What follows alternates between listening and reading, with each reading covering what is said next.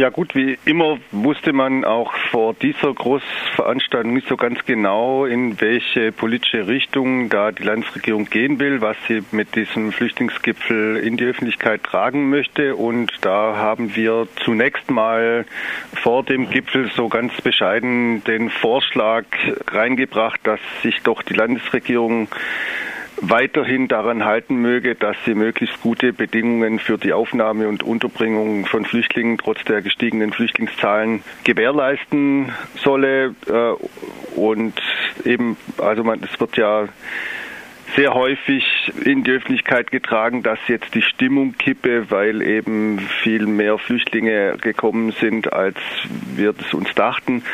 So und also das war jetzt sozusagen der zentrale Punkt auf der einen Seite, auf der anderen Seite ähm, dieses ständige, die Flüchtlinge vom Westbalkan zum Sündenbock für alles Mögliche machen und äh, verschärft auf Abschiebungen zu setzen.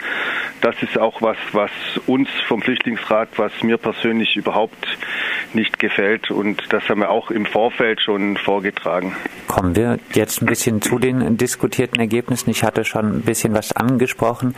Tendenziell widersprechen Sie dann wahrscheinlich auch den Hoffnungen, die ihr im Vorfeld habt, als ein vielleicht persönliches Fazit von dir jetzt? Den Hoffnungen äh, widersprechen sie, den Erwartungen weniger. Vieles von dem, was jetzt als Ergebnis da ist, war erwartbar. Alles, was die Grünen in der Vergangenheit als Verbesserung hervorgehoben haben, die teilweise Abschaffung der Residenzpflicht, Geld statt Sachleistung und äh, eben die Erhöhung auch der Mindestquadratmeterzahl.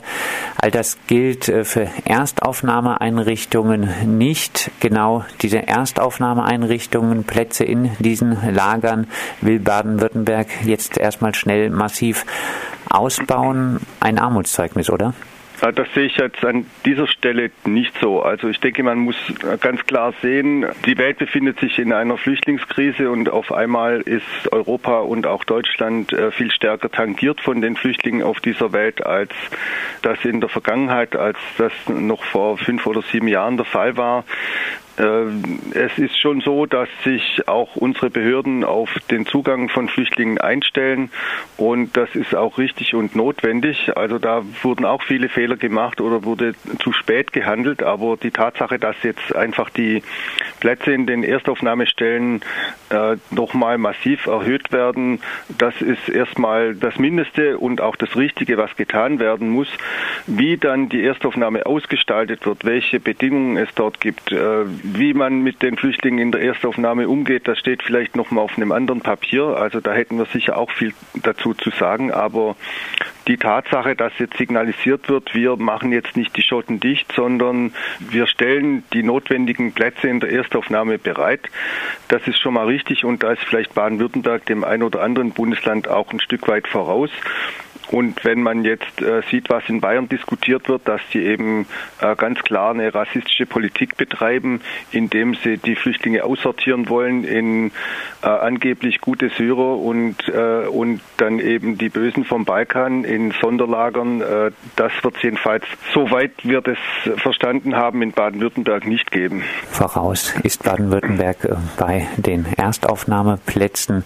Schlusslicht ist Baden-Württemberg, wenn es um die Unterbringung Unterbringung in Wohnungen von Geflüchteten geht. Andreas, du hast jetzt schon mehrfach angesprochen den Diskurs äh, gute versus böse Flüchtlinge jeweils in Anführungszeichen quer durch alle Parteien und auch medial wird gerade massiv Stimmung gegen Flüchtlinge aus dem Westbalkan gemacht. Darunter fallen insbesondere Roma. Ähm, Andreas, wie beurteilst du den aktuellen gute und böse Flüchtlingsdiskurs und auch, wie sich die baden-württembergische Landesregierung in diesem Diskurs bewegt? Also die falsche Politik, die hat äh, spätestens äh, zu dem Zeitpunkt angefangen, als äh, Kretschmann dem sichere Herkunftsstaatengesetz im letzten Herbst zugestimmt hat es sieht irgendwie so aus, als wären allein die Menschen vom Balkan, die Roma aus Serbien und Mazedonien und vom Kosovo dran schuld, wenn hier, wenn es hier zu wenig Plätze in der Unterbringung gibt, wenn wir Probleme haben bei der Aufnahme und Unterbringung von Flüchtlingen. Das ist doch irgendwie eine ziemlich durchsichtige Politik, die auch aus meiner Sicht irgendwie ganz deutliche antiziganistische und rassistische Züge trägt. Also die, die Balkanflüchtlinge sind die Manövriermasse im migrationspolitischen Diskurs, wie es Romani Rose gesagt hat. Sie sind der Sündenbock für das, was vielleicht nicht funktioniert. Und es werden ständig irgendwelche neuen Überlegungen angestellt, wie man die jetzt loskriegen könnte. Das Neueste ist ja, dass jetzt der Kreis Lörrach Rückkehrprämien in Form von zweimonatiger äh, Sozialleistungsauszahlung bietet, wenn die Balkanflüchtlinge freiwillig ausreisen oder den Asylantrag zurücknehmen, aber dann auch noch Bedingungen stellen. Offensichtlich äh, war das nur der Testballon dafür, dass eben das in ganz Baden-Württemberg so gemacht werden soll, also dass eben der Landkreistag äh, das äh, nur als Versuchsballon gesehen hat im Kreis Lörrach, um das jetzt überall zu machen. Es ist aus meiner Sicht am falschen Punkt Politik gemacht und äh, ich kann das eigentlich nur verurteilen. Man versucht dafür ein, für ein paar Dollar äh, die Leute äh, zur, zur Ausreise zu bewegen. Und das spricht auch dafür, dass man die Fluchtgründe, die diese Menschen zum Teil wirklich haben, dass man die vollkommen ignoriert und, äh, und für nichtig hält. Und das ist äh, aus unserer Sicht, äh, das kann wirklich nach hinten losgehen. Andere Staaten weisen deutlich höhere Schutzquoten gegenüber diesen Sündenböcken der deutschen Politik auf. Die Schweiz, Finnland und Frankreich weisen Schutzquoten von bis zu 43 Prozent zum Beispiel für ja, Personen aus dem Kosovo auf. In Deutschland liegen die Quoten bei unter einem Prozent. Die Prüfung der Asylanträge macht das äh, Bundesamt für Migration und Flüchtlinge, also eine Bundesbehörde. Trotzdem, warum hat Grün-Rot hier in Baden-Württemberg nicht den Mut, sich dafür stark zu machen, dass die Fluchtgründe, die Mehrfachdiskriminierung von Roma auf dem Balkan ernster genommen wird? Ja, das ist eine spannende Frage. Also ich vermute, dass ein Grund ist, dass eben die kommunalen Spitzenverbände, die Stadt- und Landkreise eine sehr starke Lobby sind, dass ähm, es in der Politik ständig um, schön gesagt, um Kompromisse geht, ständig um irgendein Geschäft. Ja, machst du das, mache ich das. Und äh, dass äh, eben die Zustimmung zum sicheren Herkunftsstaatengesetz, das war damals das Bauernopfer dafür, dass eben Erleichterungen beim Zugang zum Arbeitsmarkt angenommen wurden und dass eben auch innerhalb von Baden-Württemberg die Landkreise nicht weiter Politik gegen die Landesregierung gemacht haben. Also es gab schon eine Phase, da hatte man den Eindruck, die Landkreise äh, versuchen die Landesregierung in der Flüchtlingspolitik tatsächlich zu boykottieren. Und äh, mit der Zustimmung von Kretschmann zum sichere Herkunftsstaatengesetz hat sich das ein Stück weit geändert. Das war sozusagen der Preis, den die Landesregierung zahlen musste, damit die Landkreise wieder mitgemacht haben bei der Linie des, der Landesregierung in der Flüchtlingspolitik. Immer wieder wird momentan die Überlastung von Ehrenamtlichen angeführt und teilweise auch deshalb gesagt, die Personen ohne Bleiberechtsperspektive sollten abgeschoben werden, um diese Ehrenamtlichen nicht weiter zu belasten. Der baden-württembergische Flüchtlingsrat hat äh, zu vielen äh, solcher sogenannten Asylhelferinnenkreise Kontakt. Andreas, spürst du eine solche Überlastung der Ehrenamtlichen und kann sie ein legitimer Grund sein, um Menschen abzuschieben? Zunächst mal muss man, glaube ich, sagen, alle Ehrenamtlichen, die ich kenne, machen keinen Unterschied zwischen Flüchtlingen. Die setzen sich genauso und manchmal sehr intensiv für die Flüchtlinge vom Balkan ein. Dazu gehöre ich auch. Äh, und das ist eine Diskussion, die von oben runterkommt. Das hat ja auch äh, die Integrationsministerin mal völlig unnötig in die Presse gesagt, dass die Menschen es nicht gern hätten, dass das Asylrecht missbraucht wird. Also hat sie sozusagen den Leuten, auch den Ehrenamtlichen in den Mund gelegt, dass sie sich gerne für syrische Flüchtlinge einsetzen, aber nicht für Roma vom Balkan. Das ist eine Zeitungsente, würde ich sagen. Ja, also die Belastung von Ehrenamtlichen, die kommt aus anderen Gründen. Die kommt eben dadurch, dass, äh, dass die Zahl der Flüchtlinge groß ist, dass die Behörden zum Teil nur begrenzte Kapazitäten an Personal und an Angeboten haben, dass man den Ehrenamtlichen vieles überlässt, was eigentlich staatliche Aufgabe wäre.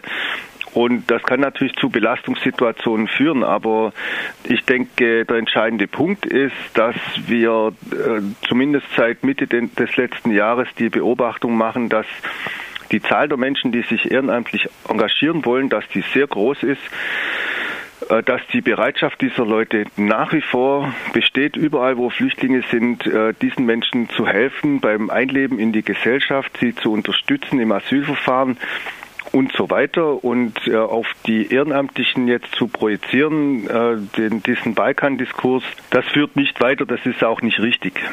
Wir haben vorhin schon über die Unterbringungsbedingungen von Geflüchteten gesprochen. Immer noch 4,5 Quadratmeter jetzt statt 7 Quadratmeter Wohnfläche. Angesichts der steigenden Zahlen von ankommenden Flüchtlingen eine Notwendigkeit? Gut, also Baden-Württemberg war ja immer das Schlusslicht, was den Platz für die einzelne Person anging. Also die Mindestwohnfläche pro Person war im alten Flüchtlingsaufnahmegesetz auf 4,5 äh, Quadratmeter gesetzt und im neuen Flüchtlingsaufnahmegesetz äh, war von mindestens sieben Quadratmeter die Rede, allerdings mit einer Fußnote, Beginn erst ab 2016 und äh, das war von Anfang an klar, dass es gut dazu kommen kann, dass diese Fußnote letzten Endes wirksam wird, also dass es niemals die sieben Quadratmeter geben wird. Äh, wir fordern natürlich seit langem, dass auch ein Flüchtling wie ein normaler Mensch behandelt werden sollte, dass er eigentlich nicht in Sammelunterkünften untergebracht werden sollte, indem er isoliert wird, irgendwo außerhalb der Gesellschaft. Wir fordern, dass die Menschen eine halbwegs normale Unterbringungssituation bekommen können. Zurzeit ist es natürlich tatsächlich so, dass äh, die schiere Zahl der Menschen, die dann eben kommen, die Kreise tatsächlich äh, stark anfordert und überfordert, die notwendigen äh, Unterbringungsplätze zu finden. Ich persönlich finde es falsch, dass die Landesregierung das jetzt so quasi verkündet, dass die sieben Quadratmeter jetzt einfach ausgesetzt werden. Ich hätte es richtig gefunden, dass man eben auf der anderen Seite deutlich macht oder klar macht, dass eben weitere Anstrengungen, um die nötigen Unterkünfte zu finden, da gibt es schon noch auch Potenziale. Also zum Beispiel bei den Kirchen, die Liegenschaften haben oder bei irgendwelchen leerstehenden Krankenhäusern, die dann eben doch für andere Zwecke äh, vorgesehen sind als für die Flüchtlingsunterbringung. Also es sind schon noch äh, Kapazitäten da, die man aufbauen könnte, ohne dass man diesen Mindeststandard von sieben Quadratmeter gleich wieder aufgibt. Wir haben in der Diskussion ums Flüchtlingsaufnahmegesetz äh, Mindeststandards für die Unterbringung gefordert. Äh, die sieben Quadratmeter waren einer von wenigen Mindeststandards, die dann tatsächlich eingeführt wurden. Dass er jetzt über Bord geht, ist vielleicht nicht unbedingt politisch gewollt, also sondern eben dem Sachzwang geschuldet zurzeit, aber gut finden wir das nicht. Knapp vor oder knapp nach Bayern ist Baden-Württemberg momentan das Bundesland, das am meisten abschiebt. Hattest du das nach dem Regierungswechsel hin zu Grün-Rot erwartet? Wir haben eigentlich eine Politik gefordert, die auf Abschiebungen verzichten kann. Und wir sehen, dass die Landesregierung sich hier zum Teil selbst Druck macht, dass sie sich sozusagen hervortun möchte als besonders fleißiger Abschieber. Äh, das können wir überhaupt nicht nachvollziehen. Abschiebung ist aus unserer Sicht keine Lösung, äh, insbesondere wenn es wiederum um die Menschen aus den Balkanstaaten geht, die doch meistens ins Nichts, in eine völlige Perspektivlosigkeit abgeschoben werden, in weitere Diskriminierung. Darauf wird zurzeit überhaupt keine Rücksicht genommen bei diesen Sammelabschiebungen. Da sind ja jedes Mal ein Drittel kleine Kinder dabei.